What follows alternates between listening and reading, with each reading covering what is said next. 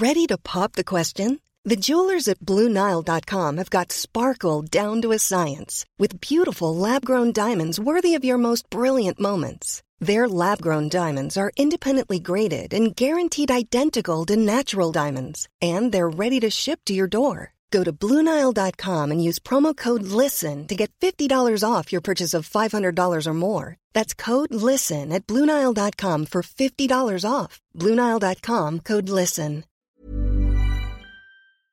Salut, c'est le Alexis du montage qui vous parle. Un petit mot très rapide pour vous dire que cette interview n'a pas tout à fait la même forme que d'habitude, puisque évidemment euh, Gareth Edwards ne parle pas français, donc j'ai dû traduire et doubler toutes ses réponses pour que vous les compreniez. Si néanmoins vous vous débrouillez plutôt bien en anglais et que vous estimez pouvoir le comprendre, je vous invite à regarder les timecodes dans la description et vous verrez, vous pouvez en deuxième partie d'émission, écouter la même interview en version originale. J'en profite aussi pour remercier bah, les équipes du Festival de Gérard May, le public Système Cinéma, Nicolas et Simon qui ont très très bien mené cette interview, bravo à eux. Et puis évidemment, un grand merci à Gareth Edwards pour sa gentillesse et sa générosité. Et voilà, c'est tout, il ne me reste plus qu'à vous souhaiter une très belle écoute. Et maintenant, voici les vedettes de notre spectacle. J'aimerais bien qu'on pose nos armes et qu'on discute. Bon, bah lui, il va me prendre la tête. Jack, je veux que vous me dessiniez comme une de vos françaises. Ah non, c'est chouchou, je veux, pas la moche. Zut, rezut, et rezut derrière Ah, je vois, monsieur se fout de moi. Monsieur fait d'ironie. Mais où est-ce que vous vous croyez, merde? Au cirque? Ben ça, c'est du spectacle. Ça dépasse tout ce que j'ai pu imaginer.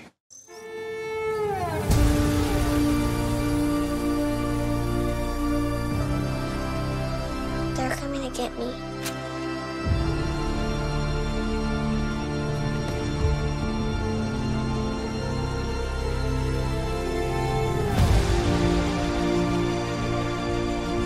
A bodyguard. I'm getting you out of this.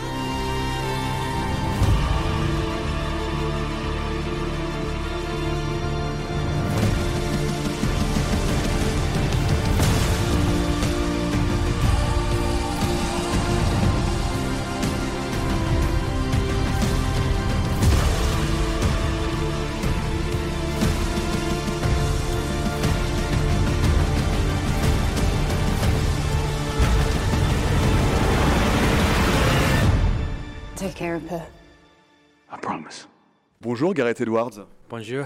Euh, on est vraiment ravis de vous accueillir euh, ici euh, au Festival de Gérardmer où vous allez recevoir un prix d'honneur, vous êtes l'invité d'honneur. Vous avez donné une, une masterclass tout à l'heure qui était, qui était assez, assez passionnante et on avait envie de, de rentrer avec vous directement dans, le, dans le vif du sujet puisque vous expliquez dans votre masterclass que donc, vous avez commencé par les effets spéciaux, même si vous vouliez être réalisateur et que c'est sur les effets spéciaux qu'on a remarqué votre travail et ce qui vous a permis de travailler sur les, premières fictions, Attila sur la BBC, etc. Néanmoins, j'imagine que travailler sur les effets spéciaux quand on est réalisateur, ça change tout de suite la façon de construire les images, d'imaginer les plans, d'imaginer la mise en scène. Vous diriez que ça a changé la façon dont vous pensiez vos histoires et, vos films? I didn't think so to start with, and then I think Dans le film Karate Kid, le personnage principal doit à un moment cirer la carrosserie d'une voiture, puis retirer la cire encore et encore, sans jamais comprendre pourquoi. Donc il a l'impression que c'est euh, inutile. Et puis finalement, quand un autre gamin euh, vient pour l'affronter, d'un coup, il se rend compte qu'il peut bloquer tous les coups. Et donc il a bien appris quelque chose pendant toutes ces années. C'est ce que je pense aussi de mon travail en tant que technicien des effets spéciaux. J'ai exercé ce métier pendant 10 ans. Je voulais vraiment devenir cinéaste, mais il fallait que je gagne de l'argent et je pensais que ma vie était foutue. Puis finalement, quand j'ai enfin réalisé un film, euh, bah, j'ai compris que lorsque vous fabriquez un effet spécial, si vous faites une erreur de composition, vous perdez une journée de travail, parce qu'il faut environ une journée pour faire un plan. Alors qu'avec une caméra entre les mains, si votre plan est mal composé, le corriger vous prend seulement quelques secondes. Travailler dans les effets spéciaux, ça a été pour moi l'équivalent du cirage de la voiture dans Karate Kid, parce que vous apprenez à la dure, douloureusement, ce qui fait une bonne image ou ce qui la rend mauvaise. C'est quelque chose que vous finissez par intégrer, vous y devenez très sensible, et quand vous prenez une caméra, c'est un sentiment euh, libérateur. Vous vous dites, euh, j'arrive pas à croire qu'en seulement 5 secondes, je puisse euh, obtenir une meilleure image. I can fix this image. Le fait d'avoir euh, été initié à, à ce travail et à cet art-là de cette manière-là, est-ce que ça a aussi changé la manière dont vous concevez la narration?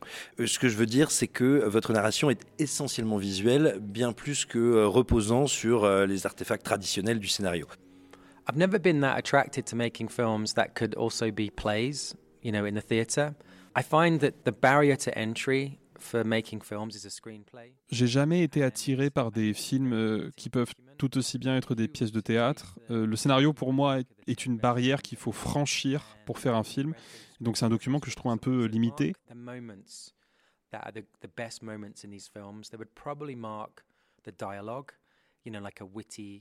Je pense que si on prend les dix plus grands films jamais réalisés et qu'on donne à des spectateurs une copie du scénario en leur disant soulignez euh, le moment le plus mémorable pour vous, euh, je pense qu'ils retiendront euh, peut-être un dialogue qui leur plaît.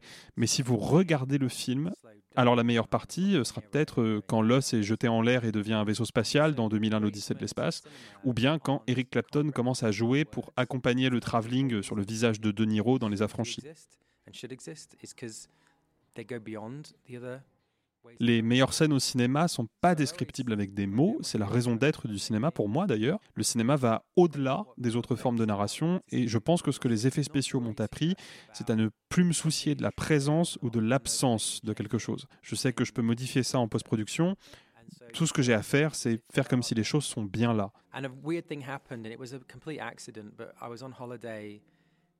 Il y a quelque chose de bizarre qui m'est arrivé un jour alors que j'étais euh, en vacances. J'ai observé des pêcheurs qui remontaient leur, euh, leur filet et je me suis mis à, à fantasmer que peut-être ils avaient euh, capturé une créature gigantesque. J'imaginais les tentacules de cette créature sur le bateau et évidemment les pêcheurs, eux, ne, ne, ne voyaient rien de tout ça. and they're pulling the creature into their boat. And I was picturing like this giant tentacle thing coming into the boat.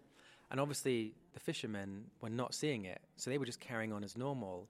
And I suddenly thought it was like a eureka moment where it's like, oh my God, this feels really real because they're not acting. Et ça avait l'air si vrai à cet instant parce que les pêcheurs ne jouaient pas, ne réagissaient pas. Si ça devait se passer dans la vie, bah, ça se passerait comme ça. La vie suivrait son cours. Et si par exemple on arrivait demain à recréer des dinosaures, ce serait extraordinaire pour une génération, mais nos enfants, eux, bah, nous demanderaient juste Papa, est-ce que les rhinocéros, ils avaient disparu aussi Non, juste les T-Rex. Et les girafes, elles avaient disparu Non, non, vraiment, seulement les T-Rex et les diplodocus. And so that made me really excited. Like you could make a film where you don't really have any actors, nobody's really reacting. Et donc j'ai eu envie de, de faire un film où personne ne réagirait à toutes les choses folles qui se passent autour, comme dans la vraie vie, ce qui rendrait le tout euh, encore plus fascinant. Sur The Creator, notamment, j'ai voulu ce genre de moment. Donc, on est allés tous euh, tourner dans des villages pour filmer des vrais gens qui vivent leur vie, donc des villages dans l'Himalaya, au Cambodge, et ensuite en faire des robots. Et c'est très difficile de, faire quelque chose de nouveau au cinéma aujourd'hui. Mais s'il y a bien quelque chose de nouveau à faire, je pense que c'est ça en fait. Euh, Mettre les effets spéciaux au second plan, filmer la vraie vie, comme Terence Malick le ferait par exemple, mais prétendre après coup que les gens sont des robots. Et faire ça, c'était vraiment le, le saint graal pour nous euh, à ce moment-là. Something you'd see in a Terrence Malick film, but with robots, was the holy grail of what we were trying to get, you know, at times. Pour rester un peu sur ce domaine, et puis on, on passera au scénario après, mais la question que je me pose, c'est est-ce que vous dessinez beaucoup? Euh, Est-ce que vous dessinez déjà des, des concept art? Est-ce que vous avez des storyboards extrêmement détaillés? Ou est-ce que ça vient directement à la composition des plans et en post-production? I grew up thinking that I would storyboard all my films. Like, you know, you watch the behind the scenes of how they shot Raiders of the Lost Ark. and they just- J'ai grandi avec l'idée que je devais storyboarder tous mes films comme ils l'ont fait sur euh, Les Aventuriers de l'Arche perdue, par exemple. Donc, euh, étant enfant, je dessinais des storyboards en pensant que bah, c'était comme ça qu'on devenait un, un vrai réalisateur. Mais quand j'ai tourné Monsters, mon premier film, j'ai compris que si je venais avec une idée très précise de ce que je voulais, j'allais poursuivre cette idée et finalement ne la réaliser qu'à moitié, voire faire moins bien encore. J'ai compris que si je contemplais vraiment les décors, que je laissais plus de liberté aux acteurs, alors je trouvais de, de bien meilleurs plans qu'avant. Donc j'ai arrêté de dessiner. À la place, j'ai commencé à juste lister tous les plans auxquels je pensais, en essayant de rester euh, flexible. Tried to be very unspecific so that I had flexibility and and I always did that from then on. I stopped drawing anything. Le problème est que quand vous réalisez un très gros film, l'équipe a besoin de savoir précisément ce qu'on va tourner. Donc vous en venez à seulement storyboarder les plus grosses séquences du film, non pas pour vous calquer dessus, mais pour faire la liste de tous les ingrédients qui vous seront nécessaires plus tard. And it's not because you're going to be held to it and they're going to say you've got to get all these shots like just like this. It's literally Euh. Par exemple, euh, il nous faut une trappe qui sort du sol, ou bien euh, un éclairage qui euh, figure des gens qui tirent des coups de feu à travers une rizière. Après tout ça, je laisse les storyboards de côté, je les regarde jamais sur le plateau. Donc c'est utile pour que tout le monde comprenne bien euh, ce que j'ai en tête, mais moi j'ai pas du tout, du tout envie d'être d'être enfermé par tout ça.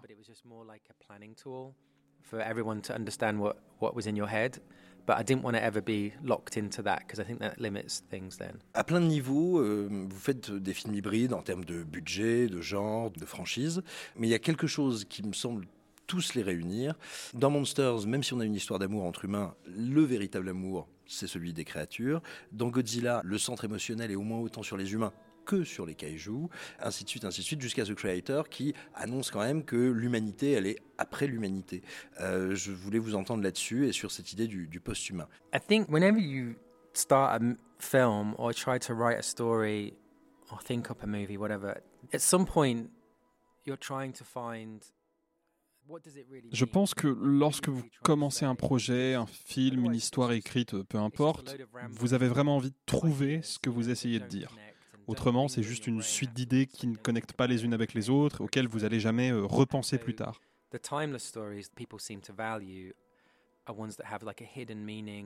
Les histoires universelles auxquelles euh, on prête tous de la valeur ont un sens caché ou, bien utilisent la science-fiction comme une métaphore. Mais si c'est votre point de départ, si vous vous dites je vais faire un film qui parle euh, de nos préjugés, ce sera un film certainement merdique. Donc il vaut mieux partir sur, par exemple, j'aime bien l'idée d'un assassin qui doit abattre un ennemi, mais l'ennemi est une petite fille de 6 ans. Et là vous vous dites, que ferais-je à sa place? Et cette histoire peut ressembler par exemple à celle du manga euh, Lone Wolf and Cub, euh, celle d'un guerrier accompagné d'un enfant, ou bien au film Rain Man, ou encore à l'histoire d'un couple bizarre qui apprendrait à se connaître euh, au fil d'un voyage. Et une fois que vous avez ça, vous pouvez vous rendre compte que cette histoire, effectivement, traite de nos préjugés face à la différence.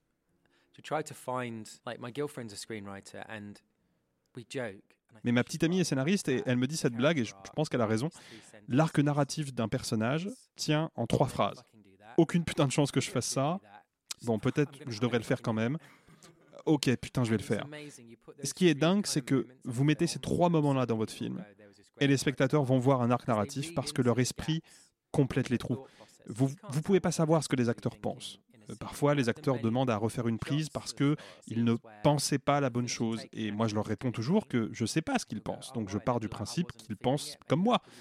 C'est le public qui projette du sens sur ces images. Vous avez juste à lui donner quelques indices en cours de route.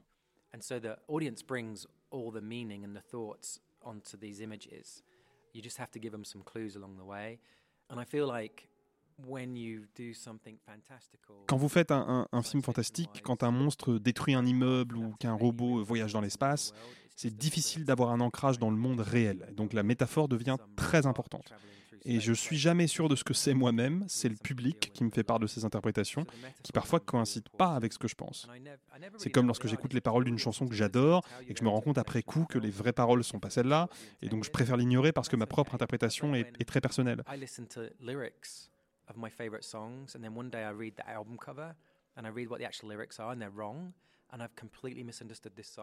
C'est là toute la beauté de l'art. C'est pas ce que j'ai à dire, c'est ce que les autres ont entendu. C'est beaucoup plus important.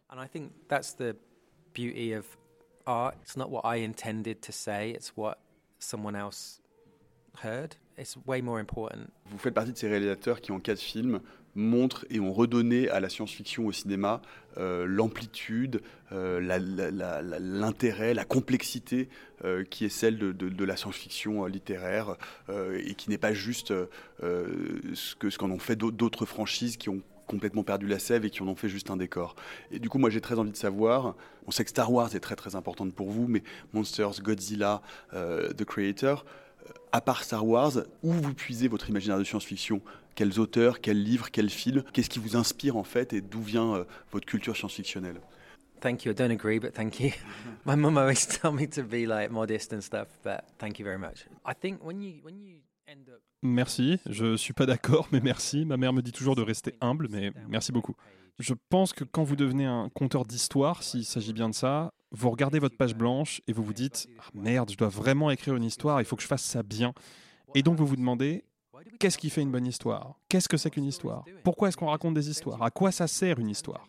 Et j'ai découvert que la façon la plus facile de répondre à toutes ces questions, c'est d'oublier tous les événements récents, se souvenir qu'on a des millions d'années d'évolution et que pourtant, il y a toujours quelqu'un qui va partir vivre une expérience que vous ne connaissez pas, revenir au village et vous raconter ce qu'il ou elle a vécu. And for the longest time, someone would go and have an experience that you didn't have, right? They'd come back to the village. Quand vous trouvez qu'une histoire n'a pas de sens, ce que vous dites en vérité, c'est il n'y avait pas de nutriments dans ce plat. Il ne contient rien qui puisse nourrir mon estomac, mon esprit, mon âme. Et je pense que les histoires devraient avoir cette plus-value nutritionnelle, quelque chose que vous gardez avec vous, qui va inconsciemment vous affecter. There wasn't anything that my body, my mind needed or my soul needed. And I think stories inside the meal should have this nutritional value. Et quand vous franchissez la colline pour découvrir une nouvelle vallée, vous vous rappelez de cet homme au feu de camp qui vous a raconté son épreuve, comment il l'avait surmontée, et vous espérez que bah, si vous avez l'occasion de faire la même chose que lui, vous allez peut-être survivre. Quelqu'un qui n'a pas fait attention à cette histoire, face à la même épreuve, en revanche, va mourir. Au cours de notre évolution, on a toujours accordé énormément d'importance aux expériences vécues et racontées par autrui.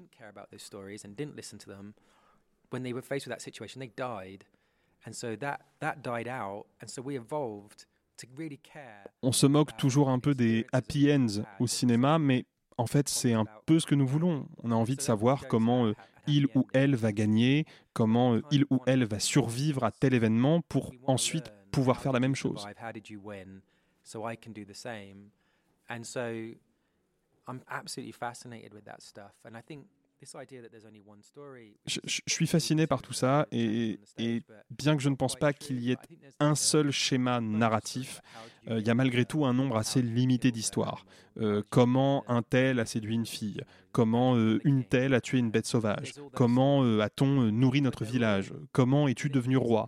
À quelques nuances près, en fait, ce sont toujours les mêmes histoires.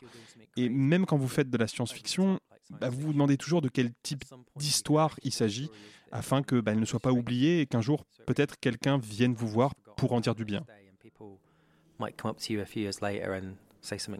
On, est aussi un, mélange un melting pot de tout ce qu'on a lu et de, tout ce qu'on a vécu. Et la, question que je voulais vous poser, c'est, ou alors peut-être que vous voulez pas citer vos références, vous voulez les garder pour vous, mais il y a quelque chose, un livre, une image, un film, une scène, vous parliez de la quatrième dimension et Star Wars, mais qui vient compléter, qui vient nourrir cet imaginaire science-fictionnel Yeah, I don't know if this has affected anything, but my when I used to go visit my granddad, he had virtually nothing to entertain a little kid.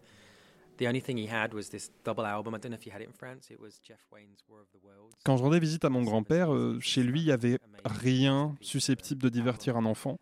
La seule chose qu'il avait, c'était ce double album de Jeff Wayne, War of the Worlds. Et c'est vraiment un album magistral. Et mon grand-père me mettait un casque sur les oreilles et je regardais les images contenues dans le livret, qui étaient des images de science-fiction. Et euh, quand l'album était terminé, il le relançait du début, encore une fois.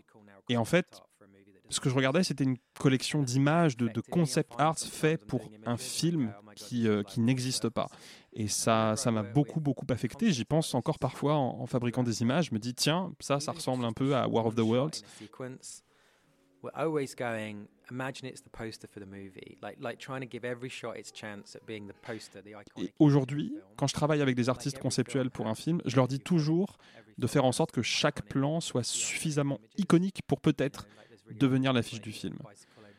Vous espérez toujours qu'un film euh, contiendra quelques images ou, ou même une seule image iconique. C'est le vélo devant la Lune dans E.T. par exemple, c'est ce que le public va retenir le plus, que cela ait été décidé dès le début ou juste un accident. Les images restent dans votre tête beaucoup plus longtemps que les mots. Et moi, je suis un être très visuel, ce qui est un problème d'ailleurs. J'ai du mal avec les mots, comme vous avez peut-être pu l'entendre. I struggle with words, as you can tell right now. Il y a quelque chose que je crois profondément, il y a trois genres, la comédie, l'horreur, la science-fiction, euh, qui ont cela en particulier, c'est que quand, euh, en roman ou en film, quand ils sont très réussis, on peut quasiment se dire à chaque scène, Oh, cette page, cette séquence pourrait être une œuvre à elle seule. Et pour continuer un petit peu ce que disait Nicolas, moi ça m'a fait ça notamment dans The Creator, quand il réveille les personnes décédées, ça m'a beaucoup fait penser au moratorium dans Ubik de Philippe Cadic, et ça je serais curieux de savoir comment ça vous est venu. I think there was something. I can't remember what it was, but I read something a very long time ago it was a science fiction thing, and someone was having surgery, and the doctor said. Je me souviens avoir lu quelque chose il y a longtemps, c'était une histoire de science-fiction. Des gens subissaient une opération chirurgicale et les médecins demandaient euh, est-ce qu'on doit les sauver? Et les parents répondaient non. Et je me suis dit, qu'est-ce qu'ils essayent de nous raconter avec ça? Comment vont-ils les sauver? Et en fait, l'histoire n'allait pas du tout dans cette direction. Et, moi, j'ai pensé, et si c'était effectivement possible de choisir? Et si vous pouviez euh, être ramené d'entre les morts? Il faut qu'il y ait un truc qui se passe. Autrement, tout le monde choisira de faire revenir l'être aimé.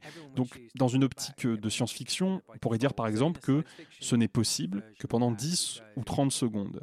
Et parler à votre femme décédée pendant 30 secondes, par exemple, est peut-être quelque chose de trop traumatisant pour en valoir la peine. So it's like if you could get 30 seconds with your dead wife, maybe it's more traumatic than it's worth. You know what I mean? Because by the time you explain what's going on, you have to say goodbye. Je me souviens d'une autre histoire que j'ai vue dans l'émission euh, One Thousand Ways to Die, ou une émission du genre, où, un homme était euh, coupé en deux par une rame de métro à New York, et son corps est, tellement compressé qu'il ne perd pas du tout de sang. Mais tout le monde sait que dès la première seconde où on va le sortir de là, il va se vider de son sang et mourir. Il est condamné. Et donc, bah, il demande à téléphoner à sa femme. Quelqu'un lui amène un téléphone portable et il téléphone à sa, à sa femme. Et je me rappelle avoir pensé, waouh, c'est certainement la conversation la plus difficile à avoir avec quelqu'un. Euh, Salut chérie, tu vas bien? Oui, non, bof, pas terrible. Et ce genre de, dilemme horrible et, douloureux, vraiment, moi j'adore ça.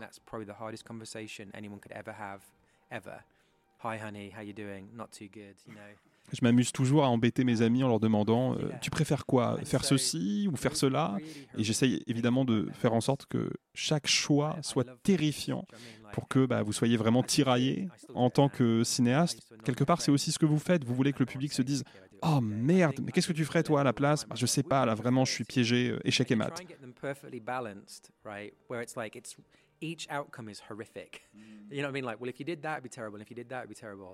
And then you're really torn. And I feel like, in, as a filmmaker, you get to do that. You get to have the audience. You know, your ideal goal is to have them go. Oh, la fin de The Creator, d'ailleurs, et c'est un sujet dont j'ai pas beaucoup parlé, euh, c'est que la station spatiale est donc censée figurer le paradis. Et plus tôt dans le film, la gamine demande à quoi ressemble le paradis et le héros répond euh, en pointant le ciel, en lui disant voilà, c'est un, grand endroit euh, au ciel. Et donc l'enfant regarde et elle voit la station. Et ensuite, elle demande au héros de tuer sa mère, de l'envoyer au paradis. Et quand ils arrivent sur la station à la fin du film, elle pense retrouver sa mère, parce que pour elle, c'est le paradis, et c'est ce qui se passe. L'univers récompense aussi le héros, quelque part, en lui permettant de retrouver sa femme pour un court instant. Et moi, je savais que je, que je voulais cette fin-là, et donc je voulais que la mère puisse revenir vivante, et donc j'ai dû introduire tout le concept en, en amont dans le film. Donc, en fait, c'est la conjugaison de, de plusieurs facteurs. Even when we're on a budget, we still deserve nice things. Quince is a place to scoop up stunning high-end goods for 50 to 80% less than similar brands. They have buttery soft cashmere sweaters starting at $50, luxurious Italian leather bags, and so much more. Plus, Quince only works with factories that use safe, ethical, and responsible manufacturing. Get the high-end goods you'll love without the high price tag with Quince. Go to quince.com/style for free shipping and 365-day returns. I'm Sandra, and I'm just the professional your small business was looking for, but you didn't hire me because you didn't use LinkedIn Jobs. LinkedIn has professionals you can't find anywhere else, including those who aren't actively looking for a new job but might be open to the perfect role, like me. In a given month, over 70% of LinkedIn users don't visit other leading job sites. So if you're not looking on LinkedIn, you'll miss out on great candidates like Sandra. Start hiring professionals like a professional. Post your free job on linkedin.com/people today. Universe is rewarding him with a moment to see his wife in heaven again at the end. And so knowing I needed that moment, I needed to set up somehow how you could possibly get the mum back alive and so it was like I need to show that earlier on, and it was kind of born out of that as well. So it was a mixture of all those things. J'ai une question, je pense que ce sera la dernière. Pour parler de, de The Creator, c'est le film de science-fiction le visuellement le plus époustouflant que j'ai vu. C'est visuellement sublime. Enfin, vous avez fait un travail sur, de cohérence sur le monde, sur les représentations qui est absolument magnifique.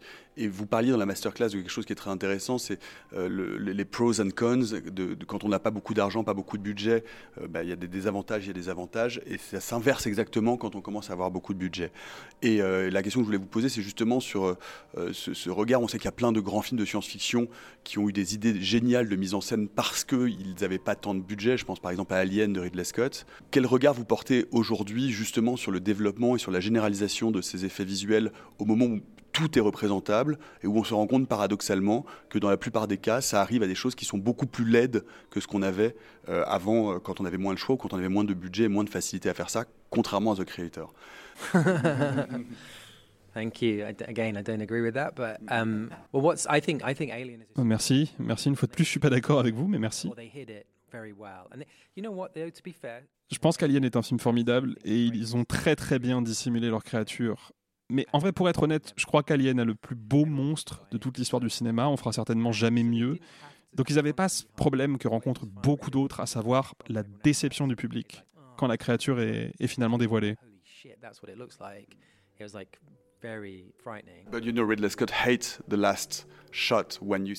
Mais vous savez que Ridley Scott déteste le plan filmé depuis l'extérieur du vaisseau.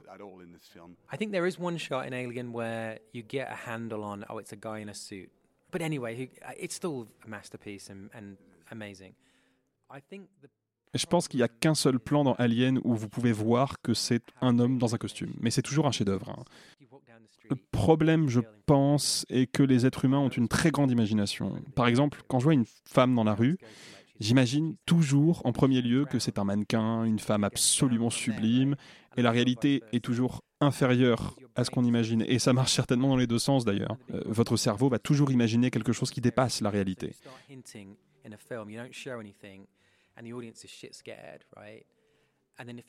Quand vous devez inventer une créature effrayante, vous la cachez, vous montrez pas grand-chose, et le public est terrifié.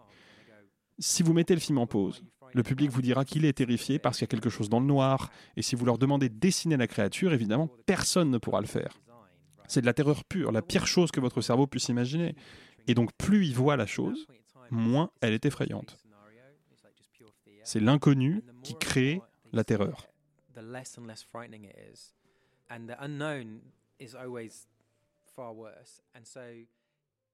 Le dilemme des cinéastes est que grâce aux effets spéciaux, maintenant, vous pouvez montrer tout et n'importe quoi. La tentation est très grande, mais je pense que ça n'aide pas l'expérience du public.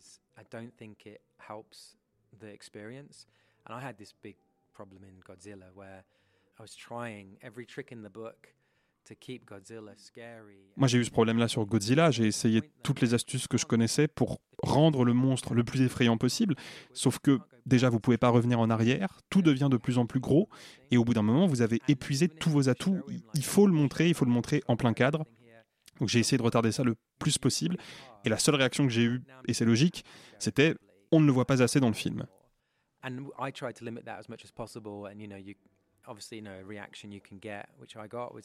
That you don't see him enough. You know, but it was like Jaws is the greatest example of that, where you don't see anything of the shark for an hour into that movie.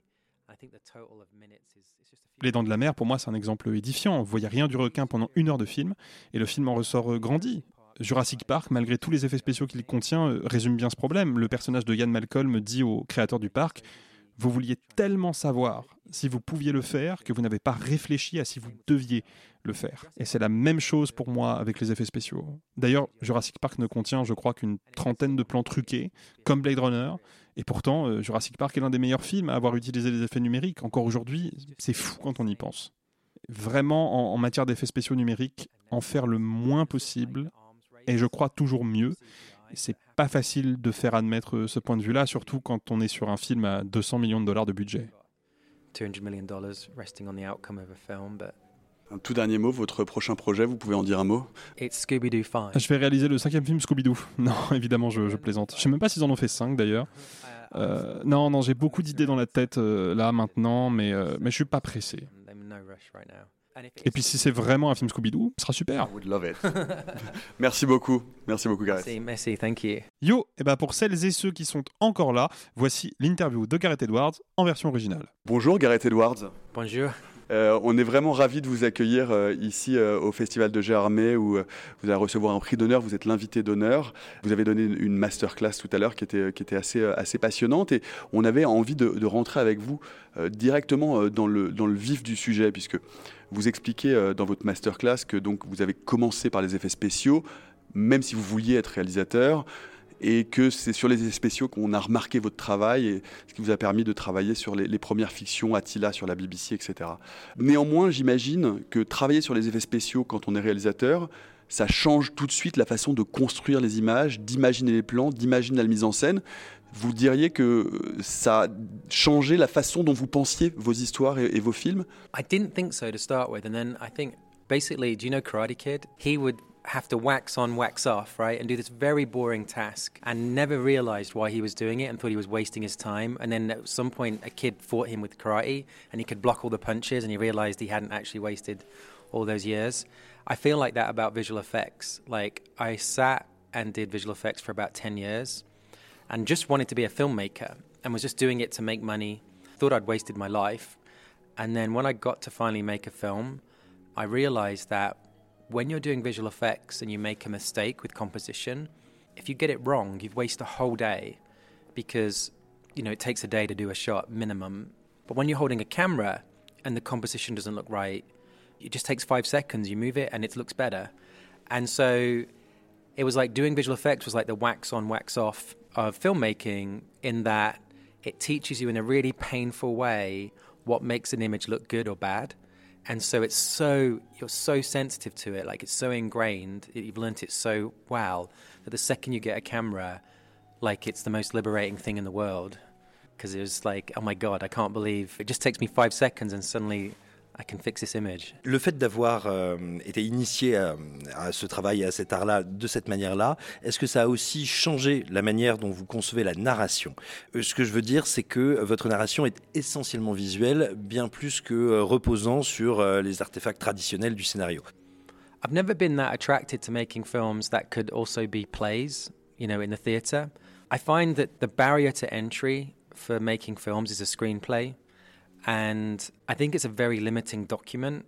Like if you were to take the what you might think are the ten best films ever made, and then you read those scripts, you give those scripts to someone, you said, mark the moments that are the, the best moments in these films. They would probably mark the dialogue, you know, like a witty joke or you know some clever conversation. But if you watch the movie, the greatest moment might be when the bone was thrown in the air and it jump cut to being a spaceship or when Eric Clapton starts playing as a slow dolly in on Robert De Niro, you know, in Goodfellas or something. And so the greatest moments in cinema aren't, you can't represent them with words. And it's kind of the whole reason I think movies do exist and should exist is because they go beyond the other ways of telling stories. So I've always, like, they're my favorite types of filmmaking. I think, if anything, what visual effects allowed me to do was not worry too much about if something is truly there or not and know that I can change it in the computer later. And so you film things as if they are there. And a weird thing happened, and it was a complete accident, but I was on holiday a long time ago with my girlfriend, and I was watching these fishermen pull in a fishing net from the ocean. And I was just imagining, like, oh, I wouldn't. I always picture science fiction nonsense whatever I'm doing in life, right? And so I was like, oh, imagine they just caught like some giant creature and they're pulling the creature into their boat. And I was picturing like this giant tentacle thing coming into the boat. And obviously the fishermen were not seeing it. So they were just carrying on as normal. And I suddenly thought it was like a eureka moment where it's like, oh my God, this feels really real because they're not acting, they're not reacting. This is how it would really be. Like life would carry on and it become normal again. Like even if we recreated dinosaurs, like we brought them back genetically, it would be amazing for one generation. And then the next generation would be saying, Dad, were rhinoceroses, were they um, extinct? No, no, no, just the T Rex. Oh, okay. What about giraffes? No, no, they were always here. It was just the T Rex and the Diplodocus, you know.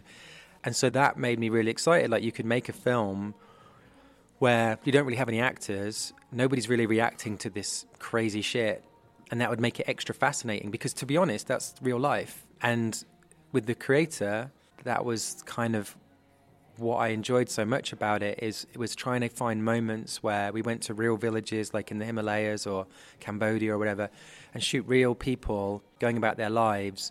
And then the idea of making them robots and this very naturalistic behavior was like something I felt like if we were doing anything new you know because it's very hard to do anything new in cinema but if there's anything we knew we were doing it felt like that was it. Like throwing away the visual effects having naturalistic behavior, like something you'd seen a Terrence Malick film, but with robots, was the holy grail of what we were trying to get, you know, at times. Pour rester un peu sur ce domaine, et puis on, on passera au scénario après, mais la question que je me pose, c'est est-ce que vous dessinez beaucoup? Euh, Est-ce que vous dessinez déjà des, des concept art? Est-ce que vous avez des storyboards extrêmement détaillés? Ou est-ce que ça vient directement à la composition des plans et en post-production?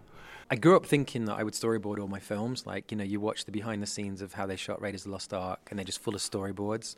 And so as a kid, I used to storyboard thinking that's how you become a filmmaker.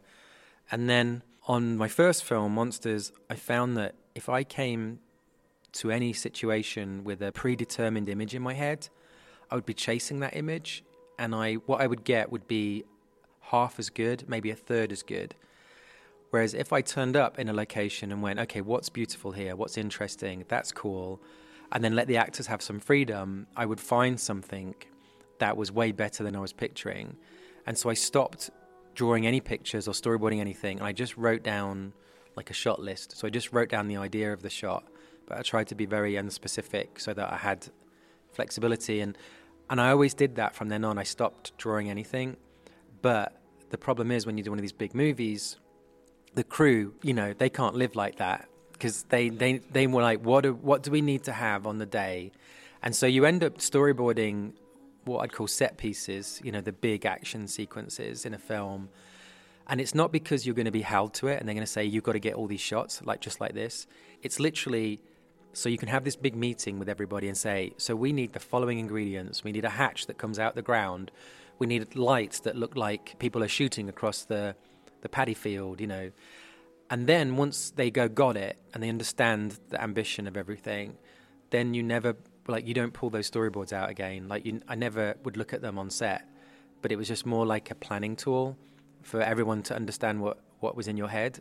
But I didn't want to ever be locked into that because I think that limits things then. À plein de niveaux, euh, vous faites des films hybrides en termes de budget, de genre, de, euh, de franchise. Mais il y a quelque chose qui me semble tous les réunir.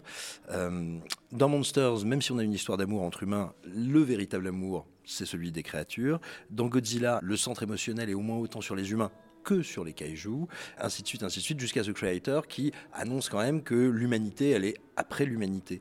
Euh, je voulais vous entendre là-dessus et sur cette idée du, du post-humain. I think whenever you start a film or try to write a story or think up a movie, whatever, at some point you're trying to find what does it really mean? Like, what are you really trying to say? Because otherwise, it's just it's just a load of rambling ideas, you know, that don't connect and don't linger in your brain afterwards. Like you don't think about it ever again. It's very disposable, and so the timeless stories people seem to value are ones that have like a hidden meaning, or you know, they're, they're using the science fiction as a metaphor.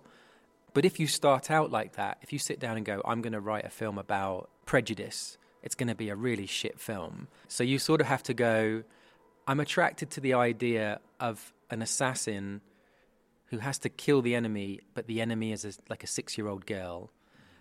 And you go, what would you do? And then, okay, that could get linked with an idea about a kind of lone wolf and cub story, like a, a warrior and a child, like Rain Man, like an odd couple that learn about each other as they go on this journey. And then as you play with that, I guess one's a robot, you know. I guess it's a film about prejudice and people who are different. And then you try to shape it around to try to find like my girlfriend's a screenwriter and we joke and I think she's right that a character arc is three sentences. It's I'll never fucking do that. Maybe I should do that. I'm gonna I'm gonna fucking do it. and it's amazing. You put those three kind of moments in a film, and suddenly people go, "There was this great character arc," because they read into the gaps, the thought processes. You can't tell what an actor's really thinking in a scene. And I've done many shots or scenes where you'll finish a take and the actor will want to do it again, and you'll go, "Oh, why?" And they'll be like, "I wasn't feeling it," and you're like, "It was great." Yeah, but I wasn't. They didn't have all the right thoughts in their head. You go, but I had no idea what you're thinking. I think you're thinking what I'm thinking. And so the audience brings all the meaning and the thoughts onto these images. You just have to give them some clues along the way. And I feel like when you do something fantastical, science fiction wise, it's very hard for that to have any real relevance in the real world. It's just absurd stuff like a giant creature smashing up a building, some robot traveling through space. Like what it doesn't never gonna be something you deal with in real life. So the metaphor becomes really important. And I never I never really know what they are, and it's up to the audience sometimes. Like someone will tell you their interpretation of a film and it'll be very different to what you intended. But that's okay. That's like when I listen to lyrics of my favorite songs and then one day I read the album cover and I read what the actual lyrics are and they're wrong and I've completely misunderstood this song and I kind of want to ignore it. I want to go back to what I thought the song meant because it was so personal to me. And I think that's the beauty of art. It's not what I intended to say, it's what someone else Vous faites partie de ces réalisateurs qui, en quatre films, montrent et ont redonné à la science-fiction au cinéma euh, l'amplitude, euh, l'intérêt, la, complexité euh, qui est celle de, la science-fiction littéraire et qui n'est pas juste ce qu'en ce qu'en ont fait d'autres franchises qui ont complètement perdu la sève et qui en ont fait juste un décor. Et du coup, moi, j'ai très envie de savoir, on sait que Star Wars est très très importante pour vous, mais Monsters, Godzilla, The Creator, à part Star Wars, où vous puisez votre imaginaire de science-fiction? Quels auteurs, quels livres, quels films? Qu'est-ce qui vous inspire en fait et d'où vient euh, votre culture science-fictionnelle? Thank you. I don't agree, but thank you. My mum always tell me to be like modest and stuff, but thank you very much. I think when you when you end up becoming a storyteller, if that's what it is, at some point when you sit down with a blank page and you think, "Shit, I'm really to have to do this. I've got to write a story." It makes you go, "Okay, I've got to do this well. What's a good story? What the hell is a story? Why do we tell stories? What are stories doing? And it just sends you off on this little tangent of like, why do people tell stories?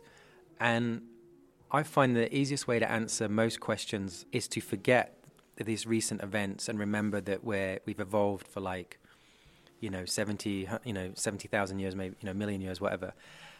And for the longest time, someone would go and have an experience that you didn't have right? They'd come back to the village and they'd say, Oh, you'd never believe what just happened to me, right? And they'd tell this really gripping tale.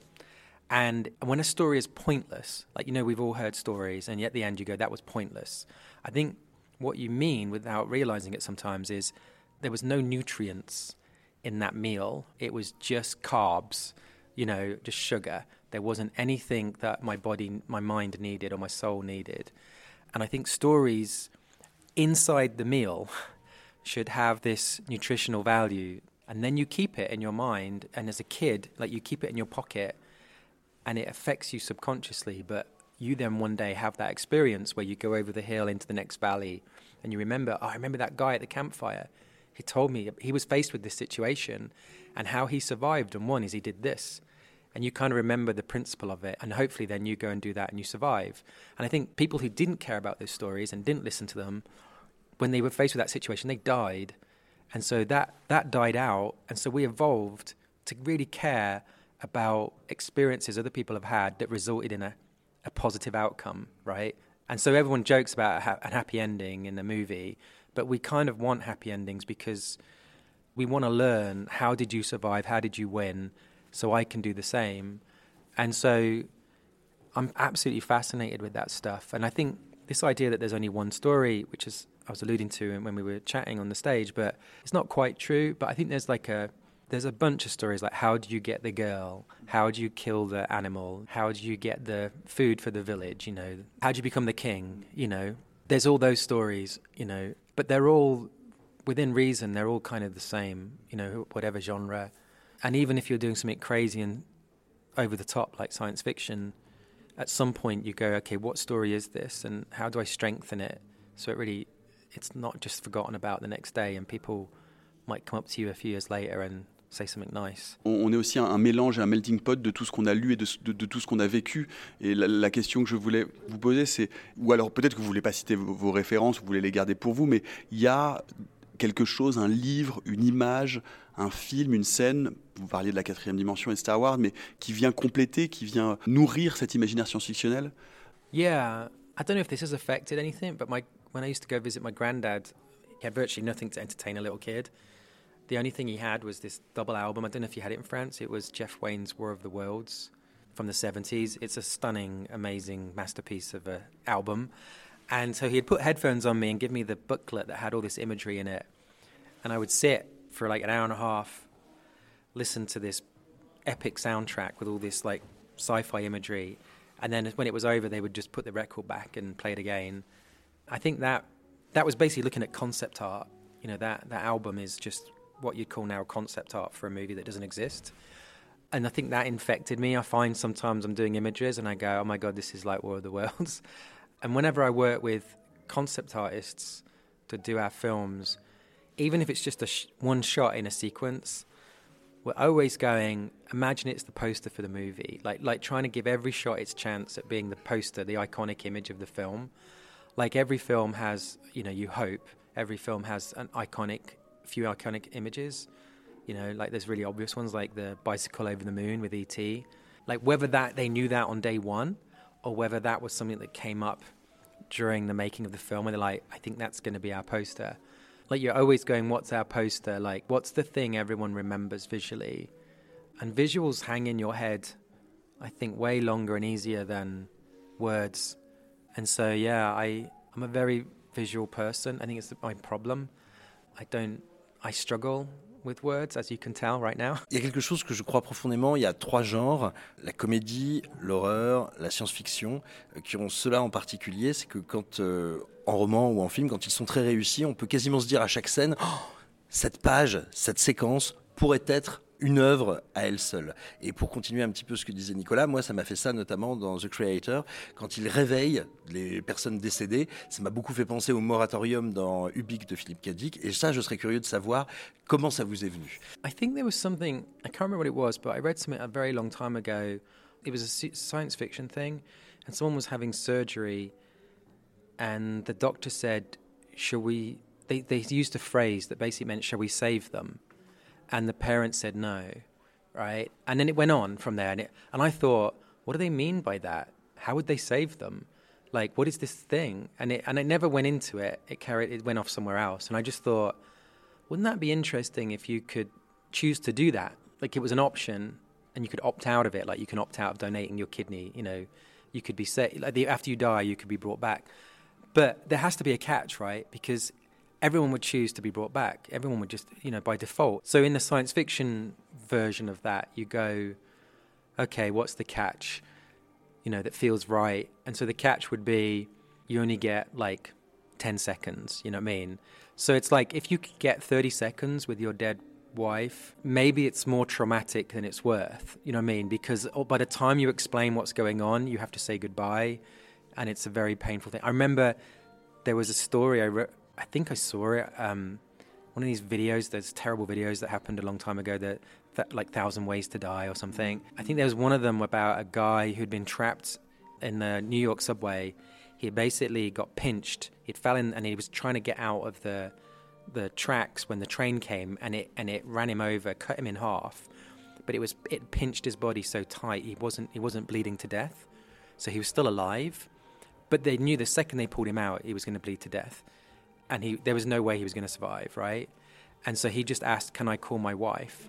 And a guy gave him a mobile phone, and he spoke to his wife. And I re- remember thinking that's probably the hardest conversation anyone could ever have, ever.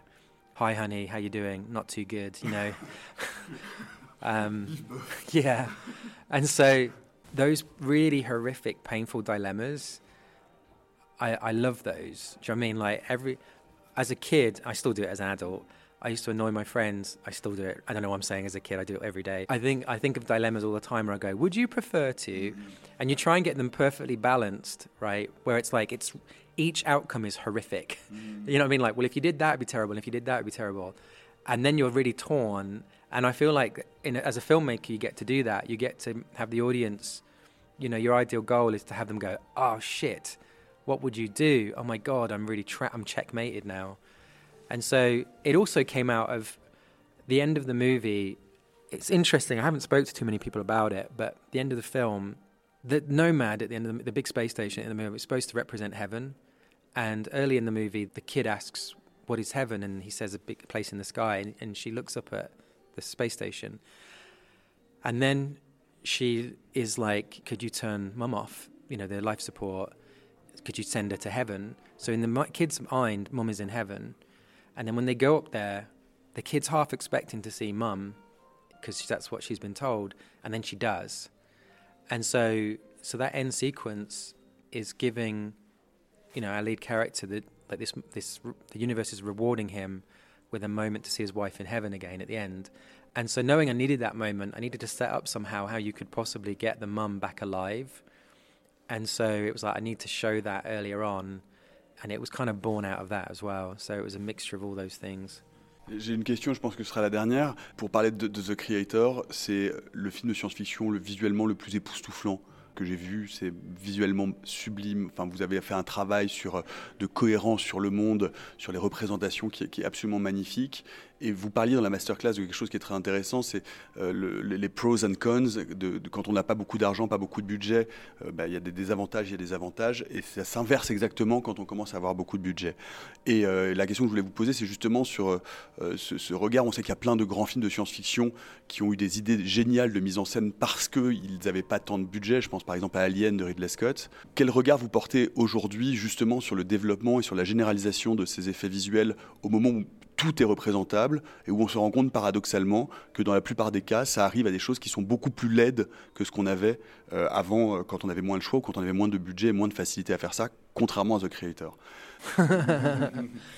Thank you. Again, I don't agree with that, but um, well, what's I think I think Alien is a superior film, and they couldn't show it, you know, or they hid it very well. And they, you know what? Though to be fair, you know, Alien has, I think, the greatest creature design of a film ever.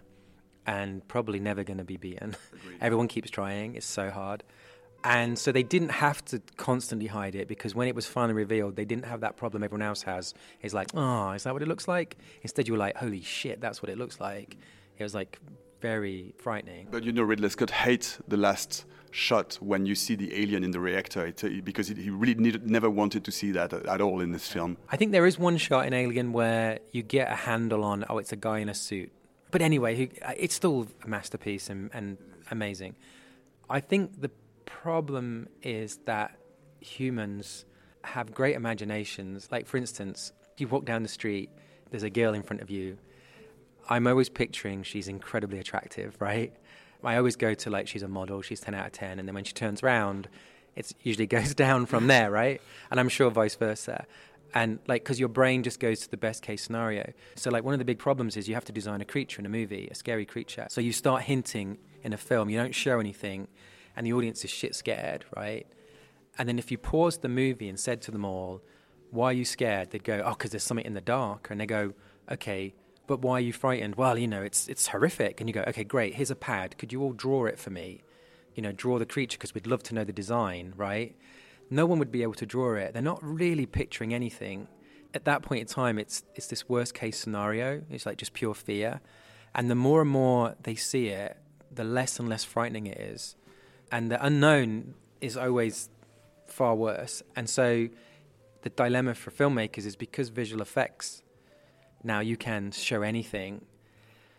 There's this massive temptation to do it, and the reality is, I don't think it helps the experience.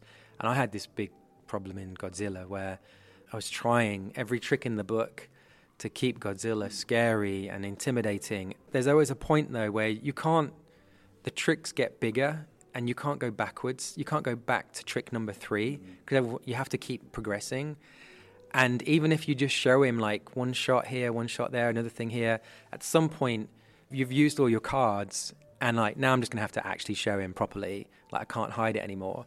And I tried to limit that as much as possible. And you know, you obviously you know a reaction you can get, which I got was that you don't see him enough. You know, but it was like Jaws is the greatest example of that, where you don't see anything of the shark for an hour into that movie.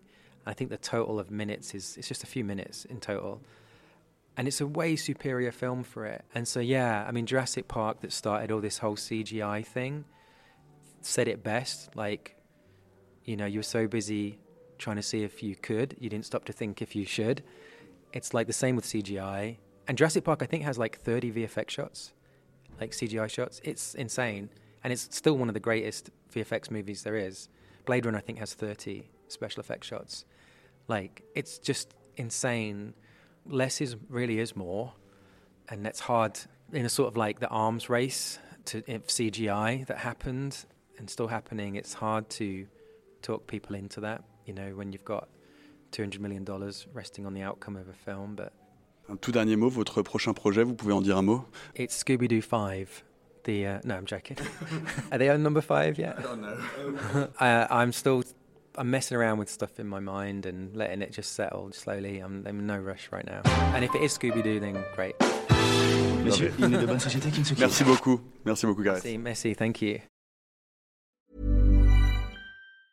Planning for your next trip?